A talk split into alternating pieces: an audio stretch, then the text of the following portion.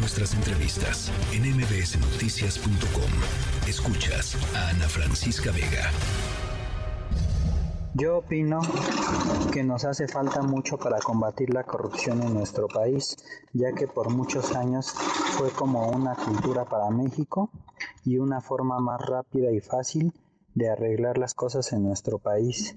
Lamentablemente la corrupción en nuestro país, en el mundo, en la sociedad, es un mal difícil de erradicar. Como bien podemos ser enemigos de ella, muchas veces somos testigos o incluso somos parte de ella. Pues yo veo muy complicado podernos deshacer de eso, ¿no? Por ahí dicen que el mexicano trae en el ADN pues la, la parte de la corrupción y pues, siempre estamos con esta mentalidad de que el que no tranza no avanza. Es un cáncer que nos está destruyendo como sociedad. Y es muy bonito el discurso de algunos políticos que prometen cero corrupción, pero la verdad es que empieza desde uno mismo. Eh, no creer que la corrupción es mal de muchos y consuelo de tontos. Bueno, pues ahí está un pequeño sondeo que eh, preparó aquí el equipo em, para pues hablar justamente sobre este tema de la corrupción, eh, porque la organización con quienes hemos platicado en muchísimas ocasiones aquí en este programa Mexicanos Unidos contra la Corrupción y la Impunidad eh, y em, Grupo Reforma, em, pues sacó una encuesta que tiene que ver con los problemas que más preocupan a los mexicanos, tratando de entender un poquito en dónde se sitúa la corrupción que desde mi punto de vista pues tendría que ser prioridad en nuestras en nuestras preocupaciones. Eh, y bueno pues eh, los números indican quizá quizá otra realidad. Leonardo Núñez eh, director de investigación aplicada en Mexicanos contra la corrupción y la impunidad. Me da un montón de gusto saludarte Leo querida Ana Francisca, a mí también, siempre encantado de platicar contigo y con tu auditorio. ¿Qué fue lo que fueron encontrando? Cuéntanos. Pues mira, como bien mencionas, este es el quinto año consecutivo desde que nos lanzamos a preguntar a la gente cuáles son sus opiniones y sus experiencias sobre la corrupción y nos encontramos un universo disonante. No ciertamente eh, aparece esta noticia o este dato que, constantemente se repite, que es que el presidente es muy popular y el presidente eh, eh, es, es, aprobado en su gestión por la población. Y eso se, se, toma como, una, como un parámetro de éxito. Sin embargo, cuando empezamos a hacer preguntas sobre problemáticas específicas, en especial relacionadas a, sobre corrupción, en impunidad, nos encontramos con que hay una especie de fin de la, de la esperanza en el cual la mayoría de la población ya no cree que la corrupción vaya a disminuir y que además nos reporta de manera recurrente que la incidencia de actos de corrupción, de impunidad, así como la falta de consecuencias en, una vez que se denuncian los actos de corrupción, ha sido una permanente. Entonces, ciertamente es muy fácil decir el discurso de ya se acabó la corrupción, ya el que la hace la paga, pero ciertamente, pues recuperando una frase del presidente del pueblo no es tonto,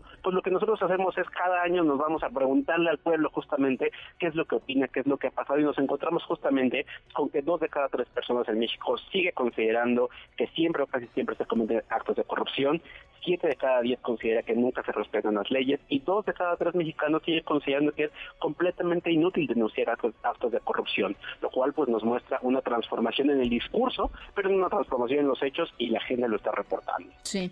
Ahora, eh, una de las cosas que es interesante y que permiten este tipo de mediciones así a lo largo del tiempo es entender cómo va cambiando, por ejemplo, la percepción en torno a el trabajo de quienes están encargados de combatir la corrupción.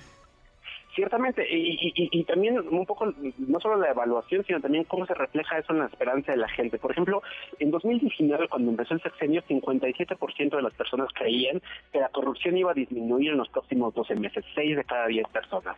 Hoy esa cifra se nos ha caído a 3 de cada 10, ¿no? Prácticamente la mitad. Y eso va de la mano con una calificación reprobatoria eh, eh, tanto en el funcionamiento de las autoridades como en, las obras y en la forma en la cual se ejecuta eh, el del gobierno. Claro por ejemplo, cuando preguntamos sobre obras específicas, eh, resulta que el 53% de la población cree que hay mucha corrupción o algo de corrupción en el aeropuerto Felipe Ángeles, 54% en el Tren Maya, 53% en la refinería de Dos Bocas eh, y una y un porcentaje equivalente eh, sucede cuando vamos a hablar a preguntarle sobre los funcionarios públicos, más allá de la figura del, del Lalo sobre el presidente, 50% de la población considera que es corrupto el, el gabinete, el círculo cercano del presidente López López Obrador y una proporción equivalente habla de los gobernadores y del resto de autoridades y también de las instituciones de procuración de justicia. Entonces, ciertamente, eh, lo que vemos es desafortunadamente una falta de transformación en donde debería existir realmente el combate a la corrupción y la impunidad, que es, en, las instituciones de procuración de justicia y en la disminución de la incidencia de corrupción en la gente. Sí. ¿Cómo, cómo terminan siendo calificados, por ejemplo, este, los senadores, los diputados, los congresistas, eh, eh, comparados, por ejemplo, con la gente que está en el gabinete del presidente o con los gobernadores? ¿Cómo los ven los mexicanos? Claro, porque eh, yendo de, peor percepción a mejor percepción, a ver, dentro, dentro de los cargos específicos, los diputados son los reprobados entre los reprobados. Diputados y senadores tienen una percepción de 72% de corrupción. O sea, siete, de cada diez mexicanos cree que eh, los diputados y los senadores son corruptos. Son corruptos.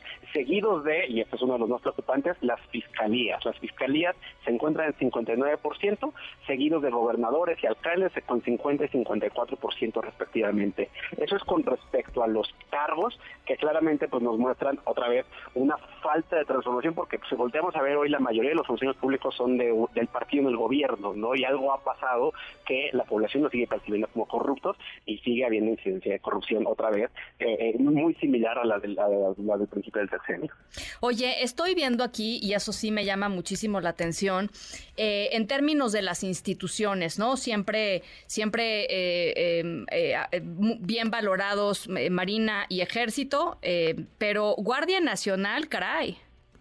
Claro, lo que lo que vamos viendo es que la Guardia Nacional empezó con una eh, eh, era la tercera institución con mejor aprobación en términos de corrupción eh, y se nos ha caído el doble hasta la sexta posición, no justamente pues consecuencia del, desgaste y de, y de, ver cómo opera realmente la institución en el día a día, más allá del principio cuando pues todavía era era una promesa.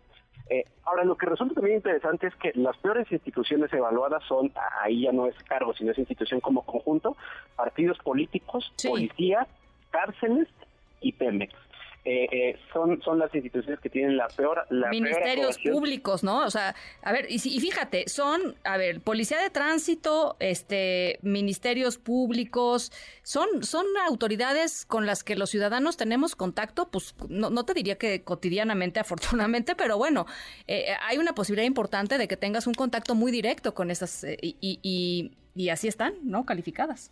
Claro, y que, y que son parte de, los, de las principales instituciones que tendrían que haber sido modificadas en su percepción y en su funcionamiento si de verdad hubiéramos establecido un combate a la corrupción como uno de los elementos principales de, eh, de la estrategia de la estrategia real, eh, más allá de la discursiva. Sí. Sí. Eh, uno de los, de las, eh, me, parece interesante, uno de los que, el, que está en primer lugar de, de, menos corrupto hoy, no estaba así hace algunos años, son los pequeños negocios. ¿Alguna explicación al respecto, Leo?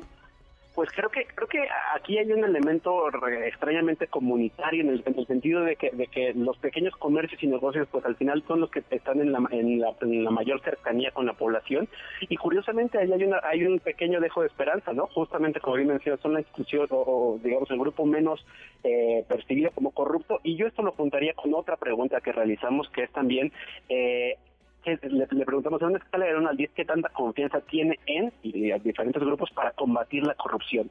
Y contrario a lo que pensaríamos que, que, que, que, el gobierno estuviera en primer lugar, los ciudadanos se asumen a sí mismos como que son la principal eh, eh, eh, herramienta de cambio. 5.8 es la evaluación de los ciudadanos en su en la importancia que tiene el combate a la corrupción, seguido de la sociedad civil y en tercer lugar el gobierno.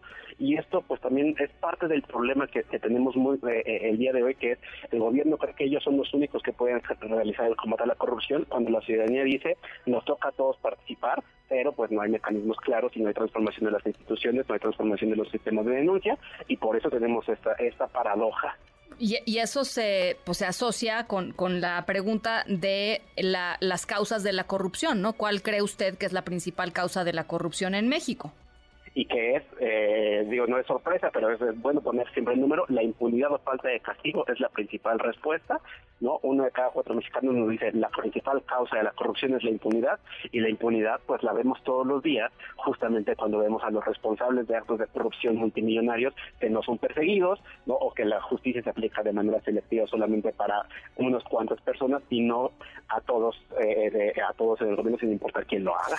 Bueno, pues eh, interesantísima esta, esta encuesta. Está en la página de Mexicanos contra la Corrupción, que es contralacorrupción.mx. Ahí eh, la pueden encontrar. Eh, y yo te agradezco muchísimo, Leo, que platiques con nosotros como siempre encantado e invitar al público a que visite la página y ahí están las bases de datos de los cinco años de encuestas. Creo que también eso es importante. Todos nuestros datos son públicos para que cualquiera los pueda revisar, para que cualquiera los pueda aprovechar para responder preguntas, porque pues son cinco años de encuestas que hoy se usan mucho hasta para elegir candidatos, pero no siempre nos abren los datos y la información. Nosotros sí la abrimos. Muchísimas gracias, Leo. Encantado, muy bonita tarde. Sí, igualmente. Noticias.